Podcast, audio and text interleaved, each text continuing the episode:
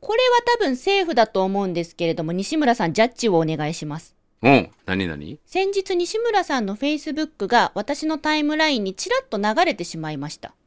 はいはい。お嬢さんのあの、なえさん、バレリーナのなえさんうのん。お写真が載っていうんて、。はい。なえさんって、インスタグラムもやってらっしゃるのって私、なえさんのインスタをちょっと拝見したんですよ。うんうんうん。とっても華やかで、なえさんって猫飼ってらっしゃいます、い、あ、うん。そう、いきなり猫に来るんやね。華やか言うて。や、なえさん、うんご自身の華やかな画像プラス、うなんか可愛らしい猫ちゃんのお写真見かけまして、うんうんあ、そういうことね。いはや、いそんな華やかな猫飼ってたかなと思って、ああの、ある意味おとなしい華やかなね。猫ちゃん。うん。かわいあ、そうかな。可愛い感じのお猫ちゃん飼ってらっしゃるんですかね。ね。かわいいいうか、ふてぶてしいけどいやね。めっちゃ可愛いですよ。うんうんめっちゃ可愛い。うんね、まあ、あの、話を戻して、はい何がセーフか判定するっていうのは、多分リスナーさんがちょっと今戸惑ってると思うので、あの、まるちゃんは特に、この今日褒めの新鮮さを保つために、はあの、僕の個人的な SNS を見ない、あそうです。見るとどうしてもこう新鮮さが、えー失われて、あはいああの話ですよねって個人的に盛り上がっちゃってリスナーさんが置いてこぶりになること困るから、えええーリスナーさんと同じぐらいの情報というかもっと新鮮さを保つためにえー見ないようにしてるそうなんそでれす。があのうちの娘のインスタを見ちゃったんだけどそれはセーフかどうかという判定の依頼やねそうですね。しかも、あのーフォローまでしちゃった。いや全然いいですよあ、全然よいいかっですたでよす。よかったです。うん、あの普段うちの娘は、はい。あの知ってる人は知ってるけど知らない人は知らないので言うとくと、はい。普段日本にいずにノルウェーに普段はいますから、はい。あの僕の情報が苗のインスタからもうダダ漏れになるってことはないので、ええ、ええ。あの苗のそのノルウェー生活バレエダンサー生活をぜひね楽しんでいただくので全然 OK です。ああ、よかったです。はいであれば、なおのことではお聞きしたいんですが、うんどうぞ。なえさん、今、日本にいらっしゃってますあそうなんですよ。えーっとね、今、これ、リアルに収録してるのは、6月の26日月曜日なんだけど、1週間前から、ええ、えー日本にやってきてて、はい、はい。で4月の28日に入籍した旦那さんと、はいノルウェー人の旦那さんと一緒に来てて、はい、はい。でなぜ来てるかというとこの今日褒めの放送のある6月30日の次の日、はい。 7月1日、うんまあ、この収録してるのが月曜日でその土曜日に大阪で結婚披露パーティーを行うので結婚式のために、まあ、日本に来てる。だからうかんということではい、もうすぐ僕は花嫁の父ということで、はい。どんな気持ちになるのかっていうのを今からちょっと楽しみな状況にいるのが今の現状です。あら、これはタイムリーなネタじゃございませんか、西村さん。うん、うん。花嫁の父として、結婚式に参列するのが人生初ということになりますよね。初です。よ子ね。供の結婚式初めて、長女の結婚式で初めてです。えで、え花嫁の父は初めてえええで、えええまあ、えーどうなるのか、バージンロードをこう歩い、そってか。あの、お婿さんにはい娘を引き渡すっていうセレモニーはあるんだけど、はい、はい。まあ、その時にどんな気持ちになるのかっていうのはちょっと今予想がつかないね。あ、ちょ、ちょっとこれ、あの、じゃあ今日の、うん、今日褒めは、あの、うん。直前、花嫁の父のお気持ちということでいかがでしょう か。あ、いいんですかそんな話させてもらっていいですだかって人生で初めてですよ、これは。うん。うわ、うん。ぜひお聞かせいただきたい。もうね、間違いなく泣く自信あるんやけどね。あちょ、ちょっとそこんとこ詳しく本編でお願いします。はい。たっぷりと。褒はい。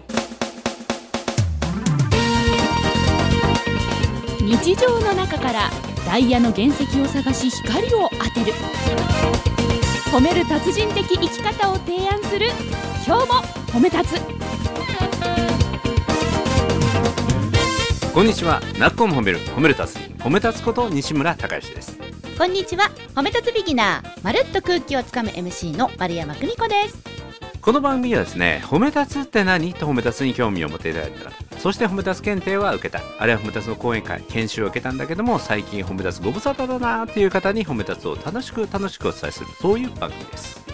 いや西村さん人生初花嫁の父として結婚式参列ですかうん。うわはどうなりますかね、まあ、人生初いうかね多分ね、2回目でも3回目でも多分泣くと思いますわ、だからうち次女もいるんだけど、はい一人目人生初だからこうグッとくるというよりは、はいなんていうかなそのまあ今もね娘は今29なんだけど15歳から海外生活してて、はいまあ1年のうちの2週間ぐらいしか一緒にいないような生活をずっとしてきたのえで、まあ普通の日本式で言うと日本にずっと実家にいてねで今まで家に帰ってきた家から会社に行った通ってたのがもう突然帰ってこなくなるっていう寂しさがあるのの、まあ、寂しさを父は感じるという結婚式の前の日に娘がこう三つ指ついて挨拶するみたいなのは、まあ、あるのかないのかわからないけれども、はいそれとはまた違うんだけども、はいなんかねあの特別な時間になりそうだなっていう予感がねめちゃめちゃしてますね。なるでしょうんうだっておねえ娘さんがもう入籍されてるとはいえどうんオープニングでありましたバージンロードをねお父さんと一緒に歩いて、うん旦那さんにこうねそう娘さんの手をそっ渡すっていうとねお渡しして、自分の席へ座って戻るときに結構その段階でもうもううるうる泣いてるうん、お父さん、たくさんいらっしゃいますよ西村さん。うん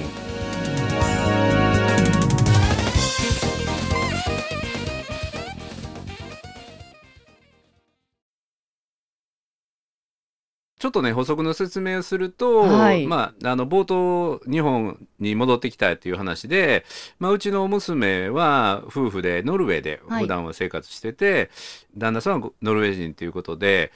参加者80人のうちお半分以上が外国からのゲストなんですね。え40人以上が外国の方かそうそうそうそうのゲストはいはいはい、うんうんうん皆さんじゃあ飛行機に乗っていらっしゃるんですか飛行機乗ってやってくるんですよ。へええゲストってどんな内訳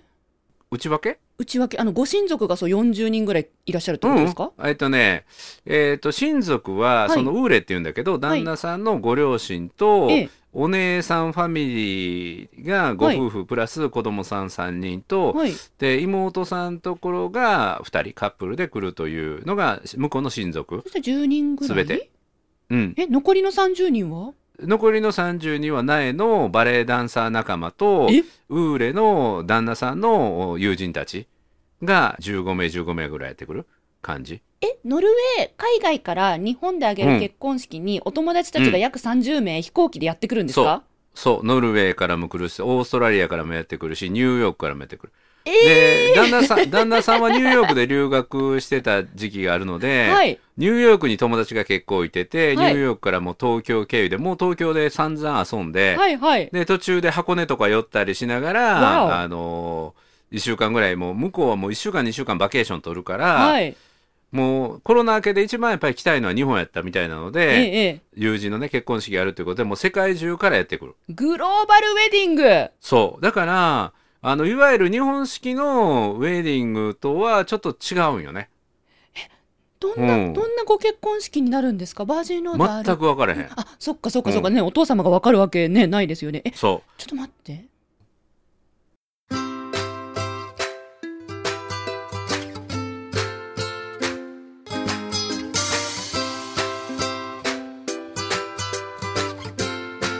今日も褒め立つ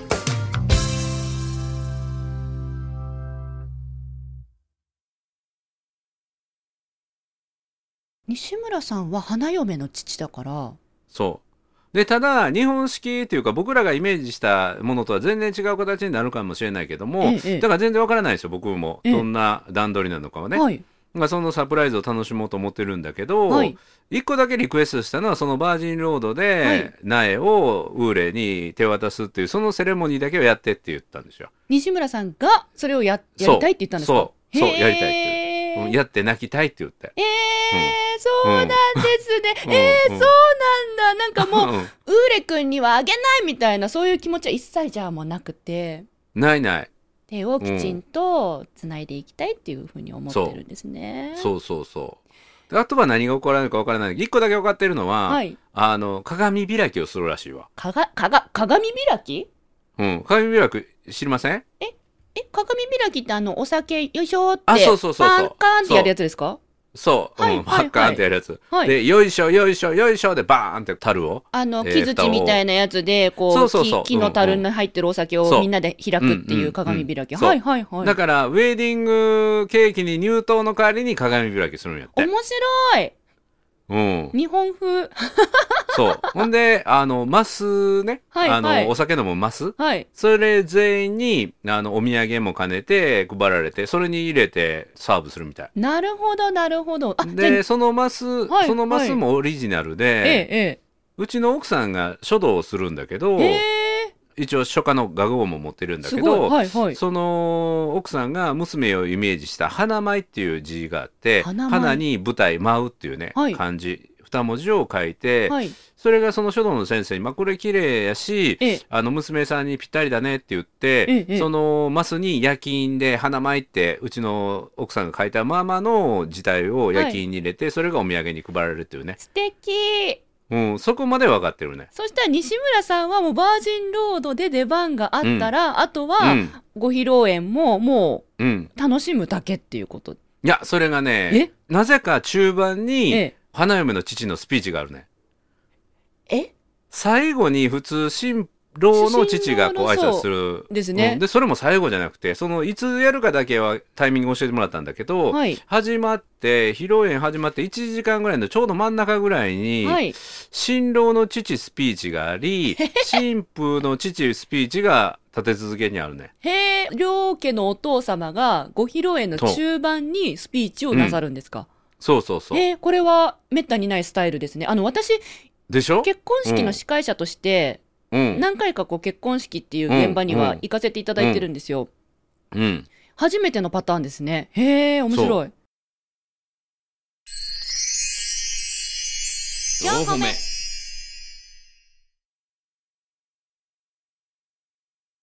なんかそれ以外でもその結婚式のプランナーの人に、、はいい。やそんなことうちでしたことないですということももうずーっとそればっかり言われてるんやってへえ、面白いな。でしたことないことをしてみたいみたいなでいいねですねテーブルの飾り付けにも、ええ、ええ。これ使いたいんですって言って、はいなんかね苔苔苔を飾りに使えたなんか日本の緑の苔ね花じゃなくて苔うんまあ花は花で置くんやけどそうんの花の足元に苔を飾りたいって言ってこれ外国のウェディングやったら結構あるんやってそうなんですか知でらそなかれったでです。こんな感じでテーブルを盛り付けたいんですけどって言った時にそれはい出てくる写真は全部海外のやつやねんて、い、はい。やここんなんあるんですねってうちでは初めてですって言うやけどやってくれるとかねお写真ぜひ撮ってきてください。私も見てみたいです。うんうんうんリスナーさんもそういったウェディング見たことないんじゃない方多いですかね。で面い。白いのは、はいはい。花婿父のスピーチ、うんうんで花嫁父の僕のスピーチねはい。それは参加者がはい日本人と海外から半々なので、ああのえス言葉ピーチを、はいそうそうあのね G7 サミットみたいにもう喋ったことが後ろにあのスクリーンを背負って喋るんですよ。西村さんたちのす背中の方にスクリーンがあると。はいそうはいはい。そう僕らが喋ってるすぐ後ろ後ろににスプクリーロンジェクターでスクリーンが映し出されて、はいそこに喋ってる内容のえ日本語版と英語版が同時に出てくる。かっこいい。うん、だからあのウーレのお父さんは英語で喋ってるんやけど日本人は字幕の日本語を読んでる。へえ。で逆に僕のスピーチの時は日本人は僕の言葉を聞き、はい外国の人はそこに書かれてる英文を読むっていうね。ということは、スピーチ原稿は事前に提出しなければならないということですね。そうそれを昨日書いたんですよ。おっと、また、持ってらっしゃる。ありがとうございます。うん今日褒めの収録に合わせて昨日提出してくれでたん昨ですね。日書いてちょうどねそれの翻訳をうちの、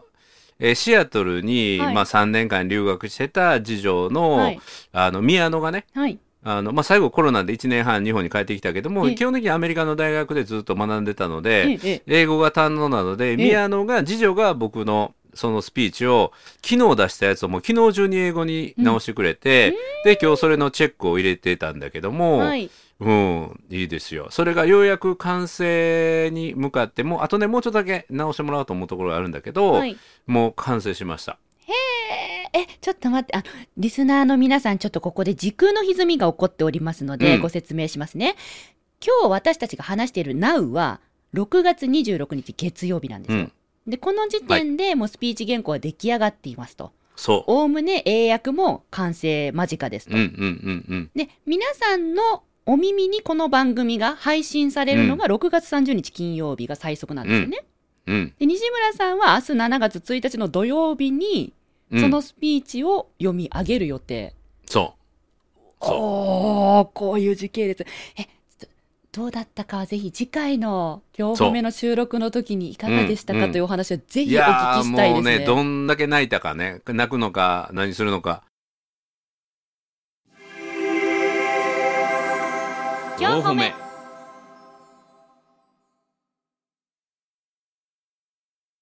でね、今日お伝えしたいなというか、はいあのそのスピーチを考えるときに、あ、素敵だなと思ったのは、はい。その娘とのエピソードを思い出すんですよね。生まれてからね、そう今日までのなえさんとのエピソード。そう。その全てを喋るわけにはいかないし、はい翻訳も入るから、はい。あの文字数にもやっぱり鍵があるのなるで、ほど。書いたっていうか話せる内容はほんのほんの一部なんだけど、はい。そのスピーチを考える段階で、はいその娘との素敵な思い出エピソードがいっぱいこう思い出されたんよね。うん、でこの素敵なエピソードに包まれるっていうことこれこそが幸せなんだろうなっていうのをすごいスピーチを考えながら思いましたね。いいお話で ななるほど結婚式の前にスピーチを考えてるその時がもう生まれてからの娘さんとのエピソードを思えて幸せだそうとお父さんは、そうこんなこともあったよねあんなこともあったよねっていうね。ああいいわうんなるほどもうあのちっちゃい時に「バツ丸」にハマって「バツ丸温度」踊ってたねとかねバツ丸温度えキティ先輩の古文ですよ「バツ丸あそうなんですか」そうサンリオの「あへのーバツ丸温度」っていうのがあってねはいあとはリカちゃんはいの林業の,、はいあのマクドナルドの店舗っていうのがあってねへえでちっちゃいちっちゃいお店なんだけどリカちゃんが働いてる、はいあの人形のリカちゃんね、うんうん働いてるマクドナルドのお店のちっちゃいちっちゃい、えーそういうセットみたいなのがあって、はいで3歳ぐらいの娘がねはいあの、ここ入っていいって言って、はい足突っ込んでいくとかね。うん、当然入れるわけないねんけ 入ど。れるわけないそう。あとは、あの、クリスマスの頃は、サンタさんの、あの、靴のお菓子入れるやつ、ああはいはいあれを履いてたりとかね。えー、自分で入ってたんですかうんお菓子入れるはずのものをそうそうそうそうか そわうあお菓子を全部外して ね、髪こう、なんとか抜いて、ブーツにしてたりちょとっか。と待って、私が今泣いちゃいそうなんです けど、なんかそういう話聞いてたら、えーそういうエピソードを西村さんは噛み締めながらスピーチを作ったんですね。 そうそう。うん、で、そういう、あーあれの時はこうやったなとかね。はい。うん、胸がキュンとするようなエピソードもあるし、んうんそのねあの人間ってそのやっぱりいいエピソードを思い出せる機会があるっていうのは幸せやなと思いますね。四歩目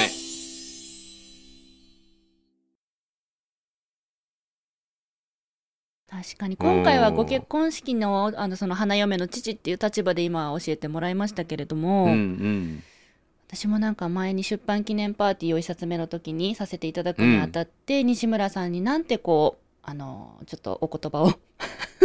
お届けしようかななんて思った時に、うん西村さんにこういうことしてもらったな、こういうことを教わったなって考えてた記憶が今蘇ってきたんですよ。うんうんだから何も結婚式だけじゃなくても、うん誰かに何か思いを届ける、スピーチを届けるっていう時に、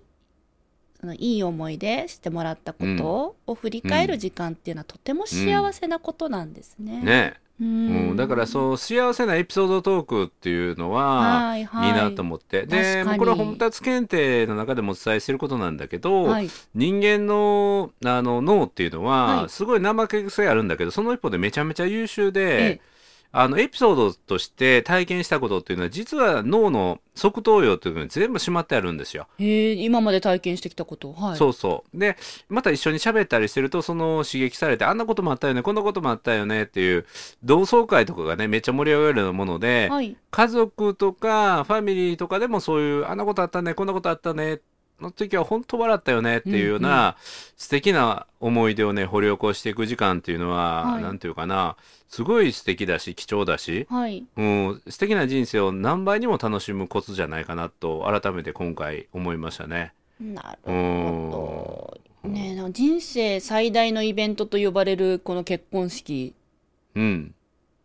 をきっかけに、なんか1年に1回じゃないけど、誰かのお誕生日をおめ、あの、おめでとうっていう時に、去年の1年はこういうことあったね、みたいなうん。お話しするのとか、年末年うん始1年を区切りをつけるっていう時に、あえてエピソードを思い出して言葉を届けてみるとか、なんか、うん。幸せな時間をもっと日常的に増やしていけそうな予感がしました今お話聞いてて。うん、でね、うん子育てっていうところで言うとこれ、はいあのたまにするエピソードなんだけど、はいうちのその苗がねあの小学校3年生ぐらいの時に、はいファミリーレストランで食事しててえでふっと外に出た時に「はいあパパ上限の月や」って言ったんですよ。えなんで小そんな学校言三年生葉をの知っているそうで僕が「なっちゃんすごいねそんな言葉知ってるんや」って。はい。でただねなっちゃんが3歳の時同じ景色を見て、うんパパにこう言ったよって「あパパお月さんが空に食べられてる」って言って。あ ねで、苗がね、な小るほ学ど校3年の、小学校3年の苗が、えー、なっちゃんそんな可愛いこと言ったん全然覚えてないって。はい。で、人っていうのは大人になる過程で、はい知識っていうものを身につける過程で、捨てとっても素敵な感性っていうものをどっかで置き忘れていることがあるかもしれない。うんだから子育てっていうのは、もしかすると自分がそういうどっかで失ってきた感性を子供から教えてもらう。てでまた子供のその感性を覚えておいてあげて君にはこんな感性があったんだよっていうことを覚えておいてあげるというのもこれ子育ての意味やし価値かなっていうのをねあのすごい思い出すことあるね。パーどっから声出しとっ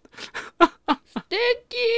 なるほどお子さんから受けた感性を親がそキャッチして思い出うそう大で切それを覚にえてしおいてまあっげる。てでそれを子供がまた旅立つ時に親かそらこういう感性あった子なんだうんよってうんまたプレゼントうんあー素敵、うんリスナーの皆さんいい話やね今日ね素敵よいいいいわ本当に西村さん最高ですありがとうございます。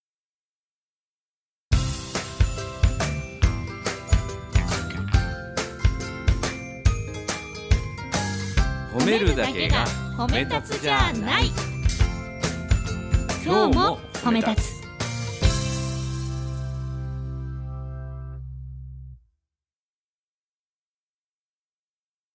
その僕が、はい今は笑って喋ってるけど、はい多分ねあの放送日の次の日の1日はもうボロボロになってるやろね7月1日土曜もう楽し日みやわうん、まずはバージンロードでうん新郎のウーレさんに苗さんのうんねおお引き渡しをしていただいて、うんでその後ご披露宴ですよ、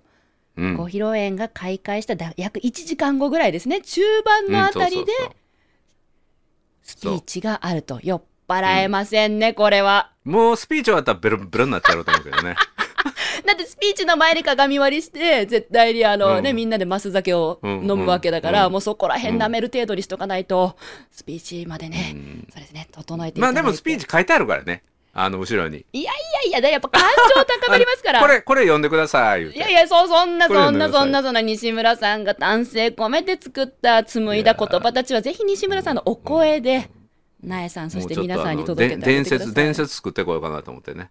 はい、え、ちょっと待ってください。たまにね、いらっしゃるんですよ。何をスピーチする段階まで、うんうんもう、あの、持たなくて、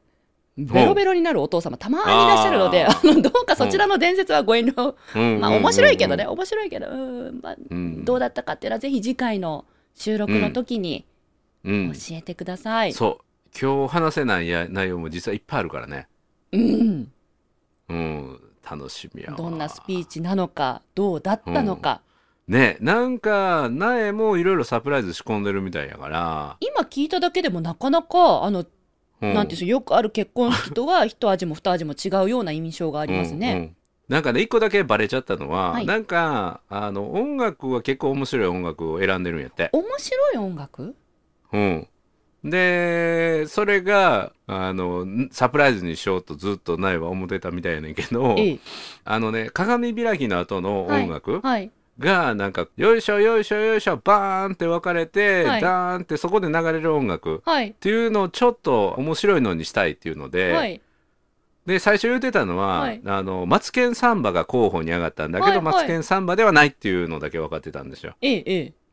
で何かっていうのはもう当日まで楽しみにしてて多分日本人はざわつくと思うわって言って、うん、なんだろでねでね言うてたらもうずーっとね日本帰ってきてから口ぐさんでる曲があるんやんかう。え、なえさんが鼻歌を口ずさんでるイメージですかそうそうそうそう え、うんちょっと待って。 それがもしかして。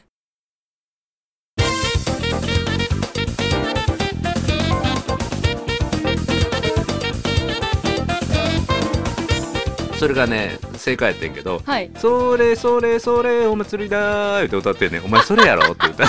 「えバレた?」って言ってちょっと待って、本人まさかのネタバレですか そうそうそうそうやっちまったなって感じですね。そう1個だけネタバレたんやけどそれをうちの家内と僕とかもう腹抱えて笑って「いやー前もって分かっとってよかったこれいきなり並べてきたらほんま生きてきひんぐらい笑ってるとこやわ」っていや、あの、新喜劇の何か流れるのかしらって今ちょっとドキドキしたんですけれども、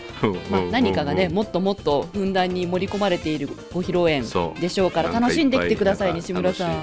はい、あの素敵なねどんな内容になったのかっていうのをそあう次には喋れるねそうですね、スケジュール的には次の収録で、はい、うんお話しいただける予定ですので、もう私もぜリひぜスひナーさんも楽しみにお待ちしております。はいはいということであの花嫁の父の心境をお話ししましたが、はいおそらくこれの実際バージョンはもうほんまにね熱く語ると思うよ、おうおうもうね楽しみにあの実際どうだったかっていうのは、はい、もう、はい、今日は話せない、えースペシャルな内容がめちゃめちゃありますので、はいえーぜひ楽しみにしていただければと思います。えーということで、なっこも褒める、褒める達人、褒め立つこと西村孝之と、褒め立つビギナー、まるっと空気をつかむ MC の丸山久美子でした。今日も褒め立つ。それではまた次回。